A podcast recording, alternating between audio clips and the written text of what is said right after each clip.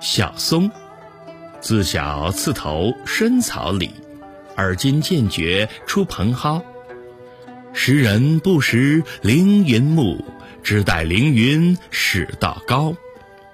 从小顶着满头的松针埋没在深草里，如今才渐渐觉出，它已超过了蓬草和蒿草。眼下的人识不出什么是凌云的栋梁。直到他送入了云霄，才说他高。